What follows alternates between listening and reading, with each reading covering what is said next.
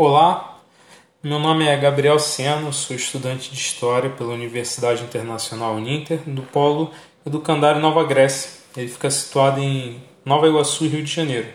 Mas estou em processo de mudança para a cidade de Manaus, no Amazonas, e vou aproveitar esse podcast para falar em relação aqui a Manaus, Amazonas. Meu RU é o 2954889.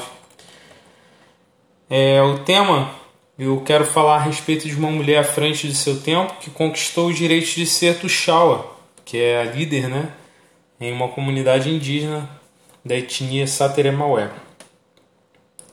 Em lutas e conquistas desde a antiguidade, as mulheres vêm desbancando né, o machismo e mostrando sua força e vigor como chefes de família e etc.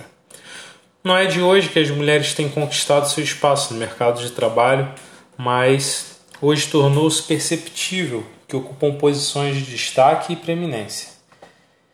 Há que se deixar de lado o preconceito e reconhecer que elas são melhores em diversas áreas e enchem nossas vidas de beleza. A personagem que eu escolhi para falar, eu escolhi para falar da Tuxaua, como eu disse, né? Tuxaua e Pajé. Ela ficou conhecida como Dona Bacu, o nome dela. Né? É...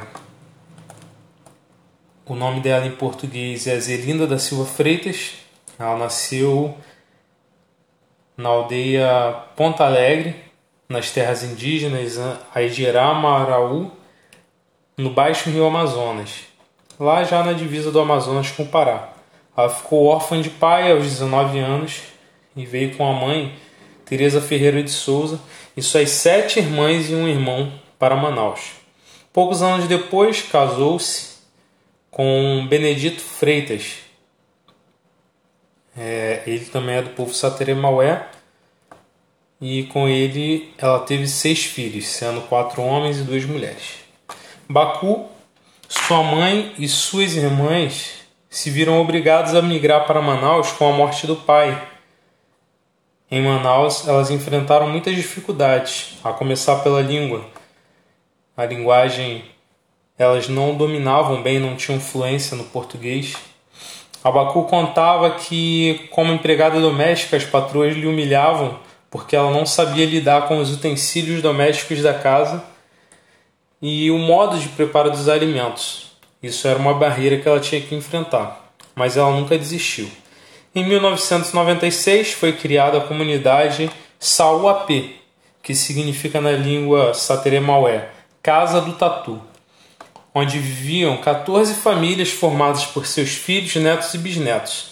Muitas vezes ela se preocupava muito mais com a saúde de quem a procurava. Ela ouvia e curava as dores de quem quer que fosse. Foi conselheira não apenas de sua família, mas de muitas pessoas que a buscavam para receber palavras de conforto. Ela também foi parteira, ajudou a trazer muitos netos e bisnetos. Ajudou muitas grávidas, atendia expectativas de mulheres que desejavam filhos. Pude ouvir isso durante o funeral. Conta, né? É... Enquanto durante os prantos, muitas famílias agradecendo pelas dádivas que Baku havia intercedido. Disse a antropóloga Kalinda Félix de Souza, que é mestrada em antropologia é, sobre xamãs e pajés, amiga pessoal de Baku. Ela morreu aos 65 anos após ter liderado por 18 anos a comunidade Sate, é, Sauapé. Preparou a sua filha para assumir a liderança no seu lugar.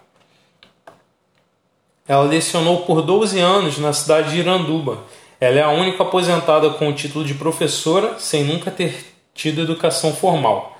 Foi contratada como professora de língua sateremaué e abriu a prerrogativa para que outros indígenas também fossem contratados como professores. Ela deixou um legado de luta, persistência e esforço, um verdadeiro legado para as futuras gerações.